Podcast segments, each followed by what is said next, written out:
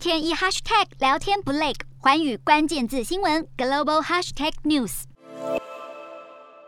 民众火气不小，封控管理不止禁止离开社区，就连领外送也禁止。昆山市当局七号在微博宣布，原定八号解除的季末期延长四天，直到十二号。理由是农贸市场引发的本土疫情多点散发，期间居民必须全员每天接受筛检，所有的社区实施封闭式管理。卡车问讲，准备好文件要通关，却还是遭到了拒绝进入，叫苦连天。而昆山是台商电子厂的大本营，眼看停工潮从上海蔓延而来，业者复工的期待又落空。八号已经有超过二十间台商企业宣布延长停工，等于从清明年假开始就一直停产至今。长三角疫情快速蔓延，分析指出短期内生产不成问题，但是昆山厂的产品通常是直接在当地工厂组装，使得库存量不会太高。一旦封控的时间再拖长，恐怕会影响印刷电路板产业链的销售。另一方面，汽车业也大受冲击。持续封控的上海物流已经混乱，零件采购停摆，再加上全球的晶片短缺，让日本汽车大厂本田七号宣布，四月份扩大减产幅度上看三成。此外，特斯拉电动车上海超级工厂已经被迫停工十二天，